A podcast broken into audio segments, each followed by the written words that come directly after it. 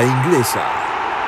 Hola, ¿qué tal? Sean ustedes bienvenidos a una nueva edición de Grada Inglesa.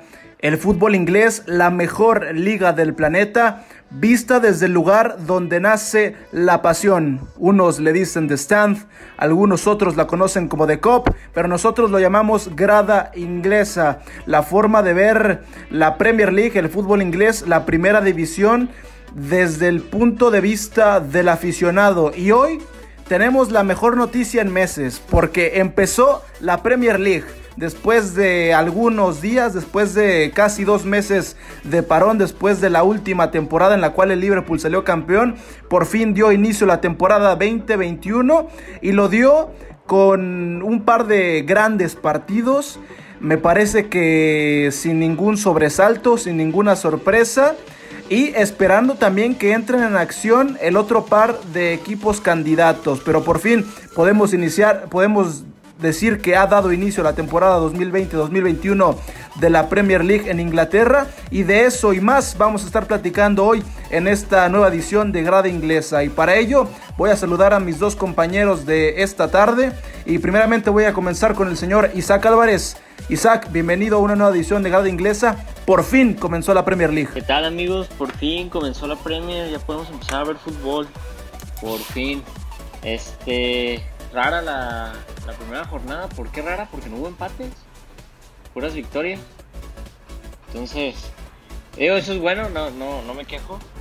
Pero atípico. Qué bueno. Buen apunte y también hubo muchos goles, ya estaremos platicando de ello.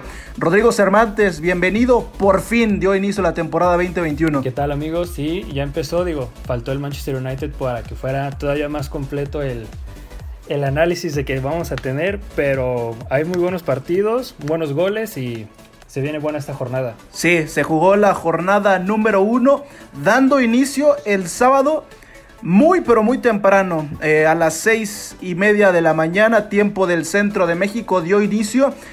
Me parece que en un escenario inmejorable, en uno de los, uno de los estadios más bellos y memorables que tiene el fútbol inglés, como lo es Craven Cottage Park, regresó a la primera división de la mano de los Cottagers del Fulham, que recibieron al Arsenal, un Arsenal que lo hemos comentado en este espacio, no es una maravilla, tiene muchos años sufriendo, pero que claramente partía como favorito y llega, juega en Craven Cottage Park, que hay que decirlo, eh, para los que tuvieron la oportunidad de ver el juego, se dieron cuenta que el estadio del Fulham está siendo renovado y ahí una de las respuestas por las cuales ahora no han fichado tanto como lo hicieron hace un par de años en su último ascenso a la primera división. Y bueno, llegó al Arsenal y lo ganó tres goles por cero. ¿Se esperaban este resultado? Sí, completamente, digo.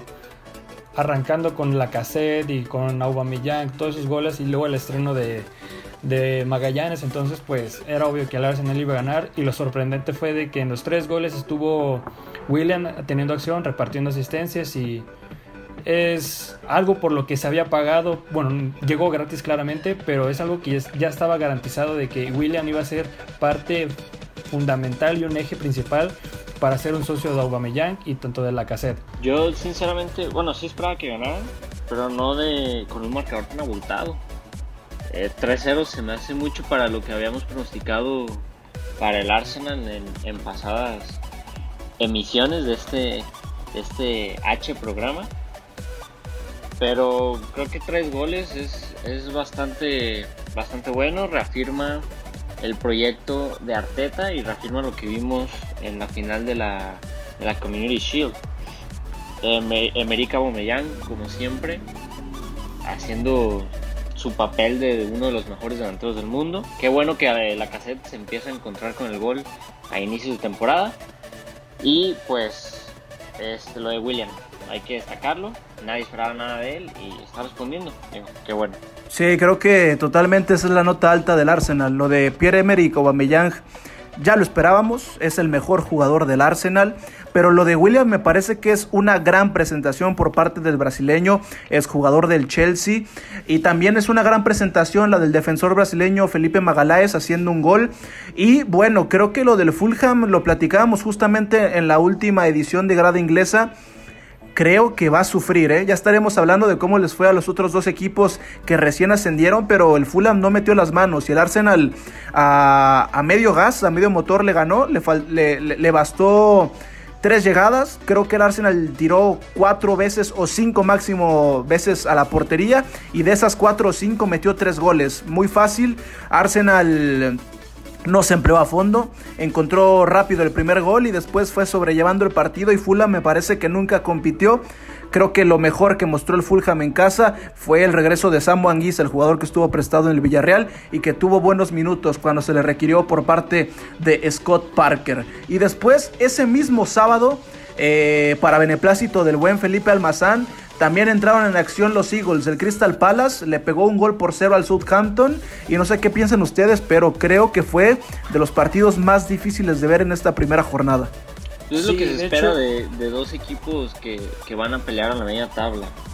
El primero que meta gol va a buscar defender el resultado y, y creo que es lo que pasó. Ahí de repente hubo algunas intervenciones del VAR que hicieron un poco más interesante el partido, pero, pero pues sí, un partido difícil de ver, pero me, alegra ver al Crystal Palace ganar por, por, nuestro compañero Felipe y porque Wilfred Zaha es un jugador que, me gusta bastante y se aventó un gol. Es, es bueno ver estos, estos jugadores que funcionan mejor en equipos de media tabla aventando goles. Entonces, a mí, aunque, aunque es un partido difícil de ver, me, me pareció un partido positivo al final de cuentas, sobre todo para el Crystal Palace. Sí, así como menciona Isaac, de hecho el partido con esa intervención del VAR que habían expulsado a, a Pierce, entonces ahí tiene ese juego de que tal vez no era infumable, pero ese gol que generó Wilfred Zaha después de una temporada pues infumable donde solo registró tres goles, anota otro gol, pero fue anulado, entonces como mencionas, el juego casi casi este, lo tenían controlado el Southampton con la mayor posesión y breves pinceladas de ataque por parte del Crystal Palace, pero fue el que pegó y fue el que ganó. Sí, no, yo, yo con respeto de nuestro amigo Pipe, híjole, yo estaba muy feliz con la victoria de, mis Gunners, había visto tres goles y dije, puede ser un, buen segundo platillo y a mí sinceramente me salvó que tenía clase de alemán porque no tuve que ver el segundo tiempo. Eh, para mí el primer tiempo fue muy difícil de ver y la nota alta claramente es la de Wilfred Zaha, que la temporada pasada solo anotó tres goles.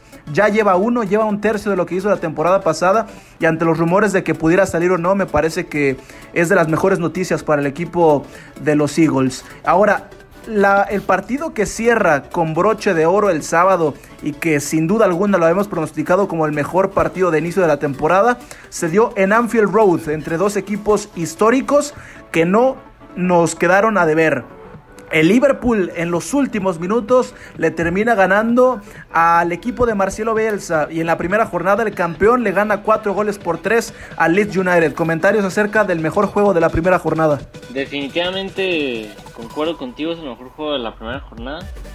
¿Quién diría que el recién ascendido le iba a competir al campeón?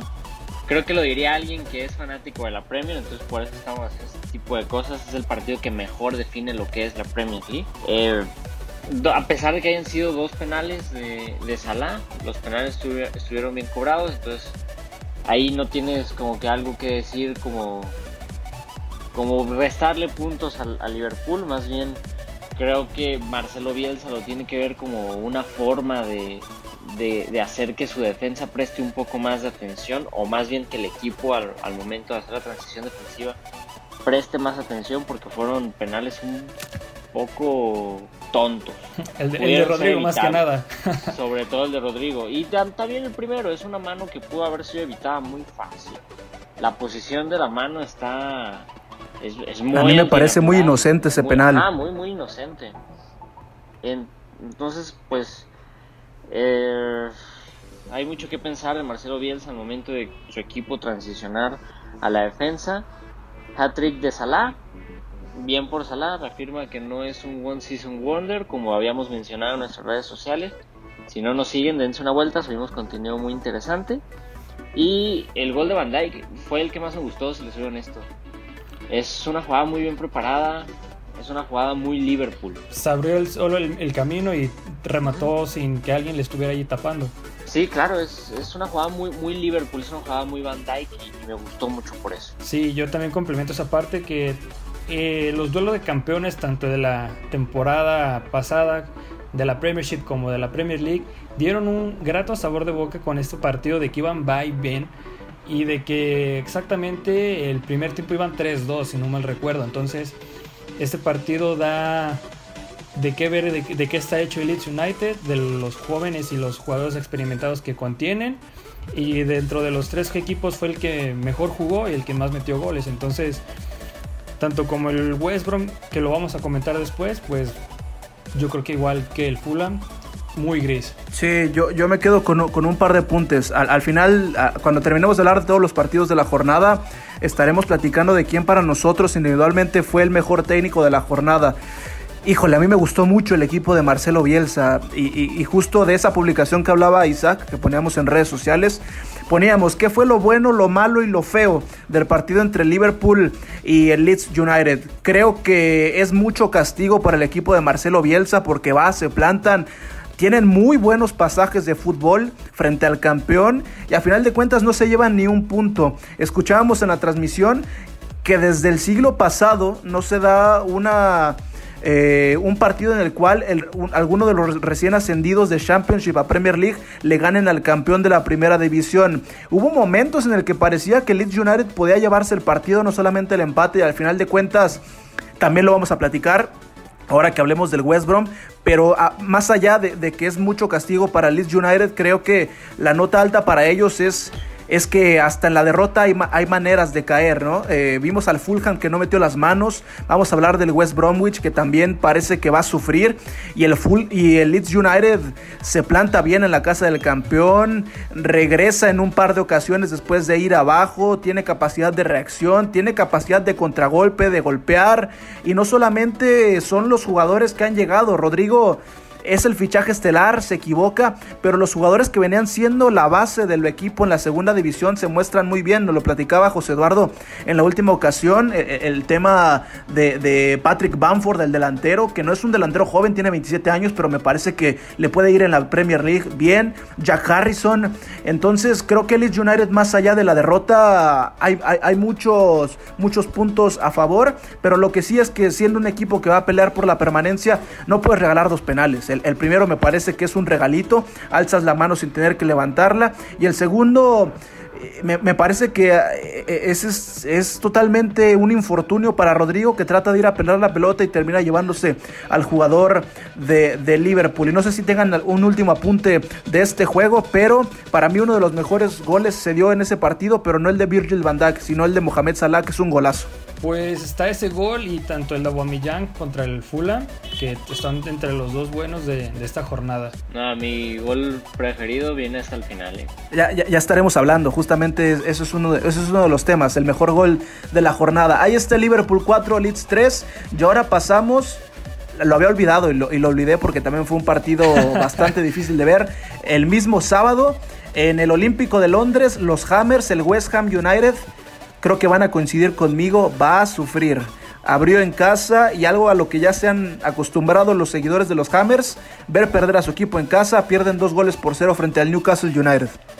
Y un Newcastle donde sus dos goles fueron de los dos jugadores que acaban de incorporarse a las filas de, de Bruce, que sabemos que el Newcastle es un equipo pues de mediana tabla compitiendo contra un equipo que está peleando esos puestos de descenso, pero pues así que dijéramos un gran partido, a menos de que seamos fans de esos dos clubes, pero honestamente como los goles se dieron en el segundo tiempo, como que dejó un sabor medio amargo el primer tiempo y como que ya no te dejaba tanto que, de querer ver ese partido, entonces Callum Wilson, destacable, probablemente no sé qué ustedes opinen. Este es el partido que el West Ham tenía que demostrar que no es, no es un equipo que iba a pelear por el descenso era un rival. Eh, bueno, estos son los tipos de partidos. Son, son rivales de media tabla baja. Son rivales que realmente no ofrecen tanto fútbol como te podrían ofrecer un, un Son los de su nivel. Sí, Son, Los, son los de su nivel, a lo mejor un poquito arriba de su nivel. Pero son los tipos de partido que el West Ham tiene que demostrar que puede salir de esa, de esa, de ese fondo de la tabla. lamentablemente fue un, un golpe de realidad para el West Ham. Newcastle creo que da pinceladas interesantes. Digo, Miguel Almirón entra al 85, asiste al 87. Eh, me parece que el Newcastle tiene que construir su juego alrededor de Miguel Almirón. Porque si no, van a perder mucha creatividad en el medio campo. Y es por eso que el, el partido estaba siendo muy aburrido al principio, Roy, porque no estaba Miguel Almirón. Yo lo mencioné cuando hablamos del Newcastle. Miguel Almirón es la clave de este equipo. Sí, a mí también me, pareció sorprendente que iniciara hasta el minuto 85. A lo mejor no está en su mejor tono físico, pero estando bien, Miguel Almirón es un titular indiscutible de las Urracas. Y finalmente lo de Callum Wilson, jugador que llega procedente del descendido Bournemouth eh, se estrena anotando gol y me parece que puede ser un jugador importante de cara al resto de la temporada. Rápidamente, se me olvidó mencionar en el caso de Liverpool contra Leeds, Mohamed Salah con su hat-trick llegó a 102 anotaciones con el, con el Liverpool en todas las competencias, 102 goles en tres temporadas, sigue sumando el jugador egipcio a su cuenta personal. Ahora llegamos al domingo con el partido que dio inicio a las hostilidades de este segundo día de actividad en la Premier League y el West Bromwich Albion, el tercer equipo ascendido, recibió al Leicester City, uno de los equipos que está llamado a ser importante en la parte media de la tabla y también un resultado previsible. Va el Leicester y también eh, sin apretar mucho el acelerador termina metiéndolo tres goles con un doblete del señor Gol de Jamie Bardi, el vigente campeón de goleo de la Premier League. Sí, se esperaba, se esperaba, como Se esperaba. Este, igual lo de Bardi, hay que apuntar que son en penales. No le quita el mérito, pero a lo mejor y... ¿Cómo, lo quiero decir? A lo mejor lo, de Bardi puede ser que, le haga falta un poquito más de goles en jugada para que podamos seguir diciéndole el, hombre gol de... ajá, el hombre, el hombre, gol en Inglaterra. Se me hace muy, muy apresurada la, la afirmación. Sí es el campeón de goleo, pero ya se me está haciendo viejo. Yo quiero ver a Bardi meter goles de jugada y no meter goles de penal. Igual, no le quita el mérito, Barry es un muy buen cobrador de penales. Y creo que es lo más interesante que hay ahorita en, en, Leicester junto con, James Madison. Y ustedes saben que a mí me encantan los mediocampistas, sobre todo los de perfil creativo. Entonces creo que eso es lo, más interesante y pues un partido de trámite. Sí, completamente. Digo, también para destacar que fue el, partido de debut de Timothy Castan, que marcando su primer gol con el Leicester, bien, viniendo del Atalanta, si no mal recuerdo. Y de que también hay una estadística de que Jamie Vardy superó una estadística de Didier Drogba marcando goles en la Premier League. Entonces, como mencioné tal vez se quedó como ese Jamie Vardy del campeonato donde metía goles sensacionales y que ahorita tal vez está viviendo unos buenos momentos, pero como que le falta todavía reivindicarse, tener ese punch que lo, hace característico y que se puede decir con James Madison, que es un excelente jugador. Estaría buenísimo que, lo de Jamie Bardi se convirtiera en un nueva, una nueva historia como de Natal. Pudiera ser, ¿No Sí, completamente. Sería interesante, un, un nuevo Di Natale inglés. Ahora... Tiene, tiene la pinta, ¿eh? Te digo, muchos jugadores pasaron por ese camino inglés, pero como que Jamie Vardy tiene más para convertirse en ese toto del se ha estado, Sí, se ha estado manteniendo más, o sea, con la edad se ha estado manteniendo en, la misma forma. No ha subido, pero tampoco ha bajado y, eso es, es, bastante bueno para, para alguien con la, o, un jugador con las pretensiones del equipo que el que pertenece. Me parece bastante interesante eso. Sí, todos conocemos la historia de Jamie Bardi. Hace ocho años estaba jugando en la quinta división. No era un jugador profesional, trabajaba en una fábrica de cajas eh, le llegó la oportunidad con 25 años con el Leicester City en el Championship y de ahí para, para, para acá eh, eh, el resto es historia. La estadística de la cual hablaba Roy, Jamie Vardy con ese doblete llegó a 105 goles en 212 partidos en Premier League, superando lo que hizo el marfileño Didier Drogba, que Drogba es una leyenda, pero para que podamos dimensionar lo que hace el inglés, Drogba hizo 104 goles en 254 partidos y Drogba comenzó su carrera en Premier League mucho más joven de lo que se le llegó la oportunidad al inglés. Yo no tengo ningún perro que ponerle a Jamie Vardy. eh, son de penal, pero valen lo mismo. Jamie Vardy es el hombre fuerte. Si le quitas del equipo, si le quitas a Jamie Vardy al Leicester City, perdería una cuota impresionante de goles. Jamie Vardy la última temporada le ganó la carrera a Aubameyang a Sergio Agüero, al triplete de Liverpool. Entonces, a mí me parece fenomenal lo, de Jamie Vardy, pero ahora habrá que ver al Leicester City competir contra un equipo más importante de cara a las próximas jornadas. Ahora, ese mismo domingo eh, había otro partido que, que, pintaba muy interesante y me parece que nos dio algunos pasajes de buen fútbol. Personalmente me quedó a deber un poco, pero hay que entender que es jornada 1. Y fue en el nuevo White Hart Lane, donde el Tottenham de José Mourinho, el técnico preferido de Isaac Álvarez, junto a Pep Guardiola, terminó perdiendo por la mínima diferencia con el Everton. Un Everton renovado que quiero escucharlos ustedes, pero me parece que mostró buenos pasajes de buen fútbol. Sí, creo que los dos equipos estuvieron bastante interesantes. Fue, fue un juego un juego muy, a lo mejor, infravalorado, podríamos decir, porque solo hubo un gol. Pero si, si Tottenham perdón, hubiera aprovechado las oportunidades, sin lugar a dudas hubiera sido el, gol de la jornada. Si hubieran clavado al, menos algunas dos que, ahí tuvieron en contragolpe. Se mostró mucho el juego de Mourinho. Se mostró mucho la, la mano de Mourinho en el Tottenham. Un equipo echado para atrás que necesita un extremo rápido para salir al contragolpe. Lo único que le hace falta al Tottenham de Mourinho, que lo he estado diciendo, es un creativo. No tienen un creativo. Entonces, recuerdo mucho una jugada donde iba Lucas Moura por su banda, hace un pique, no me acuerdo si, fue Son, o si fue Harry Kane, y Lucas Moura se traba solo. O también hay otra jugada de que tiene el balón eh, y, se la, y tiene enfrente a, a, Harry Kane, pero decide pasársela a Dele Alli y Dele Alli no supo qué hacer. También esa, sí, sí, sí, también esa. Y es porque el Tottenham no tiene un 10 que arme juego y esto lo sufrió demasiado en esta, en esta jornada. Y creo que Mourinho debería empezar a ver al, al mercado de fichajes, a buscar, a ver qué equipo le vende un 10 barato. Ahí está Eriksen nuevamente. de Isco. Eh, Eriksen no creo que se vaya al Tottenham. Después de todo lo que, pasó y quiso irse. No creo que Levi o Levi, no, no sé cómo se llama el, el, dueño, no creo que lo quiera. Pero ahí está Isco que, que el Madrid ya no lo quiere. ¿Quién más fue? Desaprovecharon a James, pudieron haber llevado, a James por 25 millones. que son creativos, sí, que ahora, ahorita estaba jugando para el Everton, que no vi nada de James en esto, nada que me haya gustado de James. Eh, con, al menos jugando de extremo derecho, porque jugó de extremo derecho. James no es un jugador rápido, no es un jugador que se vaya a adaptar en ese lado en la Premier, pero hace falta un creativo, hace falta.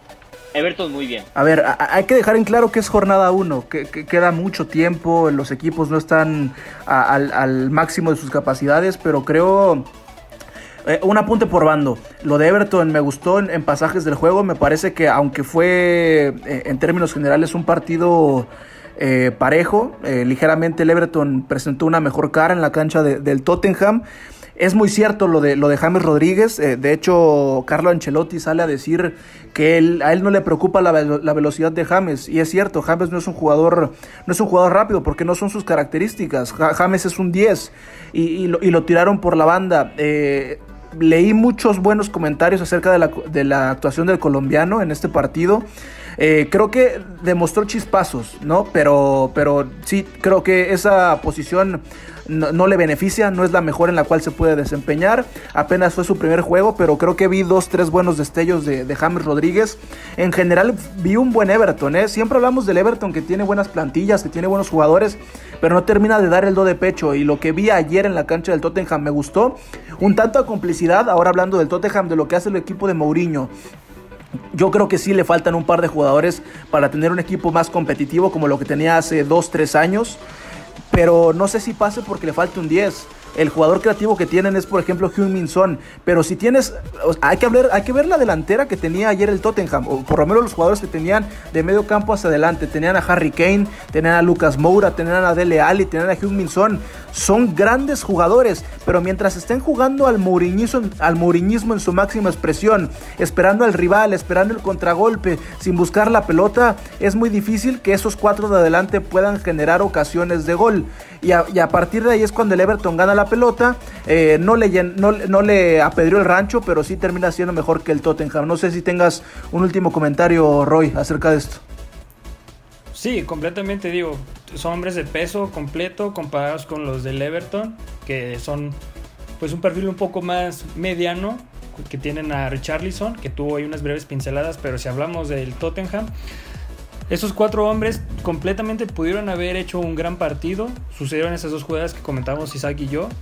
Y es donde exactamente no tienen como esa verticalidad o profundidad de que tengan a alguien atrás para estar ahí moviendo los hilos. Y es algo que ahorita le está pesando mucho al Tottenham de que no tienen tal vez esa claridad. Y que ahora comparado con el Everton, con ese, esa asistencia que recibieron, con James, ese medio campo está se ve impresionante por las incorporaciones que han hecho dentro de. Y a mí me gusta este Everton. Tal vez pudiera estar ahí peleando para un, una Europa League, no estaría mal. Entonces, sigamos con esta sorprendente liga. Yo nada más quiero sí, yo, un punto rápido a lo que dijiste, que era de que hay que. de que James dio pinceladas. Creo que James ya no está para dar pinceladas. Tiene 29 años. Ya James debería llegar y tomar las riendas del equipo. Sí, eh, entendiendo que es el primer juego de James, ¿no? Que nunca había jugado con estos compañeros. Claramente que eh, para el resto de la temporada tiene que tener eh, un papel preponderante en el juego de, del Everton. Y yo sigo insistiendo, me parece que lo del Tottenham pasa más por el mensaje desde el banco. Y lo que se comió Richarlison, ¿eh? No lo comentamos, pero la jugada de gol que se comió Richarlison está para el oso de la semana. Bueno, llegamos a la, a la actividad de este lunes y hoy entraron en actividad el Wolverhampton Wolverhampton, el equipo que se ha vuelto el predilecto para la afición mexicana por la aparición de Raúl Jiménez.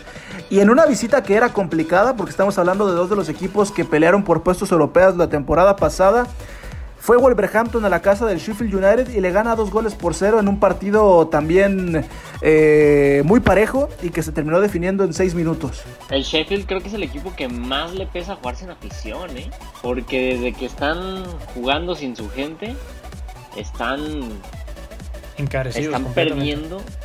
sí, están, están perdiendo su, su poder defensivo que tenían porque ellos se destacaban por ser muy buenos defensores. Y ahora que están jugando sin afición, como que no sienten ese feeling y se caen de repente. Sí, completamente. De ver un Sheffield United de que estuvo peleando, de que estuvo en una temporada regular la temporada pasada, ahora enfrentando a los lusitanos comandados por un Espíritu Santo, entonces pues casi casi puedes ver que ese efecto, como mencionas Isaac, de que tal vez no están jugando con su afición y de que tienen otro portero que no conocían muy bien, que venía del Bournemouth, entonces también puede ser como esa parte de que se acostumbraron tal vez a la al arco donde estaba Dean Henderson y a, la solvencia y toda la parte que podía defender y salvarle las papas. Y de que hoy en día, pues, ¿qué podemos decir de Raúl Jiménez? De que es el hombre gol de, esta escuadra. Sí, eh, eh, lo de Jiménez parece que, como lo que pasó con Aubameyang, con Mohamed Salah, parece que hay jugadores que simplemente no tuvieron parón porque Jiménez regresa, hace gol en los primeros tres minutos. Fue el partido número 100 del mexicano jugando con los Lobos y anotó su gol número 45. Raúl Jiménez que sigue rompiendo eh, eh, esquemas, estadísticas, récords jugando para el equipo de Wolverhampton. Y también creo que una, un buen apunte para, el equipo de Nuno Espíritu Santo en esta primera jornada es la de Roman Saiz, que además de que mete eh, el segundo gol, eh, mucho hablamos de, la salida de Doherty, pero me parece que Roman Saiz va a ser un jugador importante en esta temporada. Y yo creo que lo del Sheffield United va a estar difícil que pueda equiparar la temporada que hizo el, año anterior. Y, pobre de ellos, porque hicieron un, gran torneo viniendo desde el Championship, porque no se llevaron ningún tipo de premio, al igual que Wolverhampton, se quedaron fuera de los puestos europeos. Y finalmente, en el último partido de esta jornada, recordando que ni el Manchester City ni el Manchester United jugaron, se aplazaron sus juegos, entonces el partido que, te, que dio cerrojo a la jornada número uno fue el del Brighton recibiendo al Chelsea. Todos queríamos ver al Chelsea y me parece que eh, el Brighton le, plantó muy buena cara al equipo de Frankie Lampard. Sí, creo que fue un, partido muy interesante.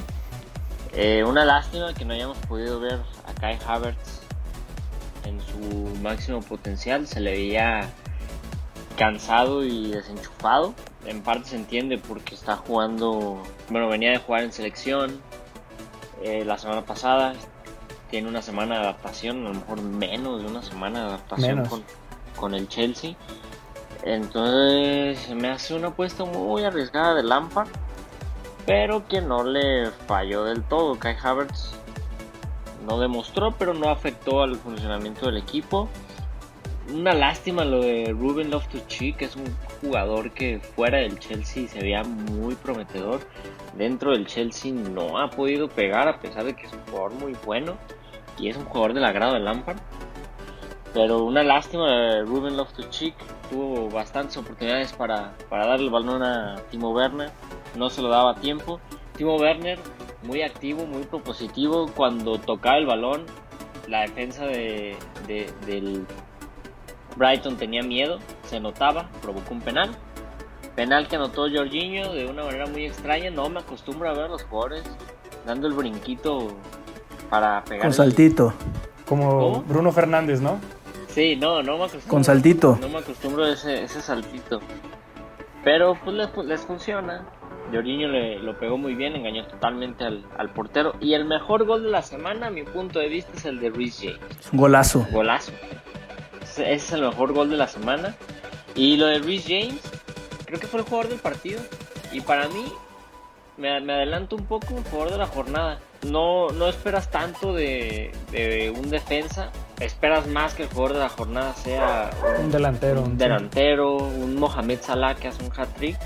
Pero lo de Rhys James es un jugador muy bien planteado, plantado, es un jugador que no, no suelta la, la marca, confiable, seguro. Y se notó que el líder de la defensa del Chelsea, al menos en este partido, fue Rhys James. Cada que recuerdo perfectamente un pase que le dio Kurtzuma, que fue muy lejos. La mirada que le soltó Rhys James a Kurtzuma de regaño es de, líder nato. Y es lo que demostró Rhys James el, día de hoy. Para un Chelsea que va a necesitar líderes me gustó mucho este jugador, Reece James. Sí, digo, están engranando las piezas que acaban de, comprar. No jugó Ben Chilwell, por mismo de los motivos que tal vez tuvo una lesión, de que se está recuperando de la misma de que estaba en Leicester City. Y pues como mencionas, de que tal vez esa falta de, de que tengan ese ritmo por debido a la fecha FIFA, de que tal vez es otro diferente fútbol. Algunos ya se aclimataron como Timo Werner o Hisai, entonces Vamos a ir viendo un Chelsea que propuso hoy un 4-2-2 por cada uno de sus filas. Entonces vamos a ver cómo Frankie Lampard empieza a poner y probar diferentes esquemas para el ataque. Sí, de, los hombres que uno esperaría que fueran titulares en el Chelsea y que no pudieron estar por, por diferentes razones. No estuvieron Christian Pulisic, lesionado desde la final de la FA Cup. Eh, no estuvo no estuvieron el par de defensas que llegaron como, como refuerzos, eh, Thiago Silva, Malanzar, eh, por ahí se me escapa uno, pero este no es el equipo eh, estrella que puede presentar Frankie Lampard, yo concuerdo, me parece que es una buena presentación de Thibaut Werner, más allá de que no haya anotado gol. y ya hablamos mucho de Chelsea, pero a mí me gustó mucho la cara del Brighton, me parece que es, un gran desempeño, me parece que el resultado es engañoso, me parece que es mucho castigo a, lo que sucedió en el campo, porque ese 3-1 no refleja lo que pasó realmente durante los 90 minutos. Si uno ve un 3-1 pensaría que el Chelsea le pasó por encima al Brighton, y no, Brighton falló por lo menos un par de ocasiones, y después regalas un penal, después lo de Rhys James es un gol de otro partido, y después lo de Kurzuma, el gol del defensor eh, del Chelsea, también es con mucha fortuna. En un tiro de esquina, conecta la pelota y se la desvían al arquero del Brighton. Y yo quisiera destacar a Tariq Lamptey, el número 2 de Brighton, que jugó por la banda de la derecha, jugador muy joven inglés que trajo como loco a Marcos Alonso. Me pareció muy buena la incorporación de este número 2 del Brighton. Y también una nota mala para el Brighton fue que Adam Lalana, que me parece que es el refuerzo estrella para esta temporada para el equipo del Albion, se fue lesionado. Habrá que ver si no es de consideración. Pero bueno, el Chelsea, más allá de que no demostró, eh, de que no dio un gran partido de visitante, lo terminó ganando tres goles por uno y a final de cuentas las victorias dan confianza. Y ahora hay que hablar de lo que se viene de cara a la próxima jornada, que ahora sí van a estar jugando todos los equipos de la Premier League. Estará iniciando con el Everton contra el West Bromwich. El Leeds en un duelo de recién ascendidos estará recibiendo al Fulham. Me parece que es una oportunidad inmejorable para ambos equipos. Entra en actividad el Manchester United recibiendo al Crystal Palace. El Arsenal estará recibiendo al West Ham United. El Southampton contra el Tottenham. Newcastle contra Brighton. Chelsea contra Liverpool, juegazo, Leicester City contra Burnley, Aston Villa contra Sheffield United y la cereza en el pastel, Wolves contra Manchester City en Molino. Y hay que hablar de estos dos partidos que son los más interesantes de cara a la segunda jornada, Chelsea Liverpool y Wolves contra Manchester City. Sí, ahí ya Chelsea va a llegar con, su plantilla completa. Les faltó Kovacic, les faltó Hakim Ziyech les faltó Cierto. Billy Gilmore, les faltó algunos jugadores y, aquí Chelsea ya puede llegar con esta plantilla para, para competir a Liverpool. Sin embargo, van a ser jugadores que van a llegar fuera de ritmo. Si Chelsea se alinea como se alineó el día de hoy en su partido contra Liverpool, no, no, no veo, no los veo ganando. Me gustó más cómo se, se vio el Liverpool el partido de Liverpool fue más interesante que el partido del Chelsea y el 11 de Liverpool lució mejor. Entonces creo que eso va a ayudar a que, a que Liverpool pueda llegar a ganar el siguiente partido. En lo de Wolves contra City, yo voy empate en ese partido porque el City llega eh, también sin ritmo. Y Wolves eh, no sé si le vaya a dar tanto como para poder ganarle al, al City, pero voy a un 60 empate, 40 la sorpresa de la victoria del, Wolves, pero no, no se me antoja que gane el City este, este primer partido, me hace difícil. Sí, complementando lo de los dos partidos, yo creo que ya como vemos el equipo de Jurgen Klopp es un equipo que está completamente irreconocible, de que tienen todos sus juegos, se conocen a la perfección, de que tienen esa asociación, de que tienen ese entendimiento, de que no les falta que llegue un hombre al medio campo, de como suena el rumor de Thiago Alcántara, de esos hombres son los que se encargan y si se miden contra este Chelsea, yo coincido tal vez, también pudieran llevarse la victoria y conforme el otro partido, yo creo y me gustaría, digo, dentro de mi corazón, de lo que pudiera suceder, pero los últimos partidos del Wolverhampton contra el City siempre eh, son muy intensos y se los ha llevado los Lobos de cara a la temporada pasada. Entonces me gustaría una sorpresa nuevamente con esta asociación entre Traoré y Raúl Jiménez. Sí, el, Wolverhampton se fue limpio, se fue invicto contra el Manchester City la temporada pasada. El primer juego fue en Etihad. Wolverhampton lo ganó dos goles por cero y después en la visita del City al Molino, los Lobos ganaron tres goles por dos. El mismo caso entre Liverpool y Chelsea, que Liverpool se llevó ambos juegos en la temporada pasada. Primero en Stamford Bridge con victoria de dos goles por uno y después en Anfield Road cinco goles por tres en las últimas jornadas cuando el equipo eh, de Anfield ya había sido campeón. Son dos juegazos eh, en el partido entre Chelsea y Liverpool. Me parece que Liverpool llegará un poco con, ventaja porque creo que es el equipo que puede disponer de toda su plantilla completa a diferencia de lo que hoy vimos con Chelsea. Pero creo que si los dos pudieran presentar a sus mejores once sería un partido muy parejo. Y después en lo de los Citizens, lo de los Citizens visitando al Wolverhampton de Raúl Jiménez creo que además, más allá de que lo hayan eh, definido en seis minutos, eh, Wolverhampton mostró una buena cara hoy visitando al Sheffield United contra un equipo que es de su misma categoría. Y después el Manchester City, que tiene una semana de atraso, no jugó la primera jornada. Entonces habrá que ver qué puede presentar eh, Pep Guardiola y sobre todo qué jugadores puede recuperar después de la actividad en Champions League. Hay que recordar que, por ejemplo, Sergio Agüero lleva un rato lesionado. No sé si puede estar de cara al inicio en la Premier League.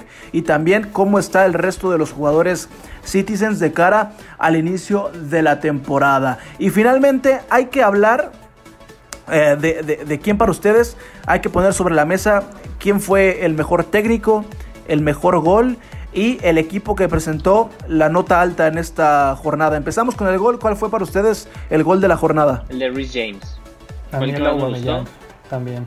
Que el de, el de Aubameyang también fue, fue muy bueno. Eh, igual a lo mejor si los comparamos Sí, son diferentes en- escalas. Ajá, sí. A, a- a lo mejor y en calidad de gol los definimos como golazos, los dos, ¿no? Pero a mí en mi gusto personal voy Rhys James, el buen Roy en su gusto personal va Aubameyang, me late, tú Jera, Yo voy con Mohamed Salah. Eh, Es un golazo, es un gol El de, de- de Premier League. Eh, sí, sí, eh, el segundo. Sí, es el, el que, el, que clava en el, el que clava en el ángulo, el que le revienta la portería al portero de Leeds United. Pero también no hemos mencionado el primer gol de Leeds, del equipo de Marcelo Bielsa, el gol de Jack Harrison, el primero. Eh, en tres cuartos de cancha hace una recepción, baja la pelota, se quita a dos hombres de encima y después pega la pelota eh, al, al poste derecho de David De Gea. Es un golazo el, el gol de, de, de Leeds United. Pero bueno, ahí están De el de. Rhys James De con Chelsea. De Allison, sí, estoy pensando en David De Gea, sí, el, el gol que le mete Allison en, en Anfield Road.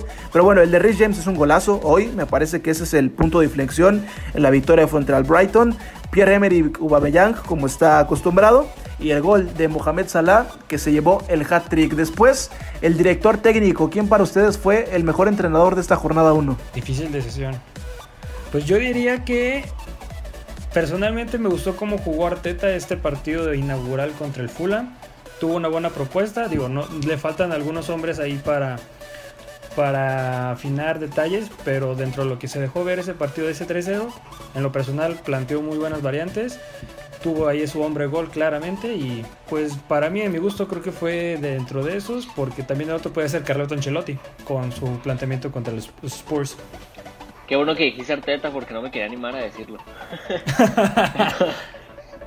Pero sí, yo también creo que Mikel Arteta. Eh, hacer jugar a William de la manera que jugó, después de que yo creo que medio Chelsea ya no daba un peso por él, me hace muy interesante. También me gustó mucho cómo jugó Bellerín, me gustó mucho obviamente cómo jugó Aubameyang, cómo jugó Lacazette. Creo que Arteta está tomando un, un Arsenal y los está hidratando de fútbol. Sí, que creo que para Mikel Arteta lo más importante es comenzar ganando y, y que, y que acostumbre a este equipo a ganar, que era un equipo que no estaba acostumbrado a ganar constantemente en los últimos 2-3 años. Ya platicamos el tema de los dos títulos en el último mes, ahora comienza ganando la temporada.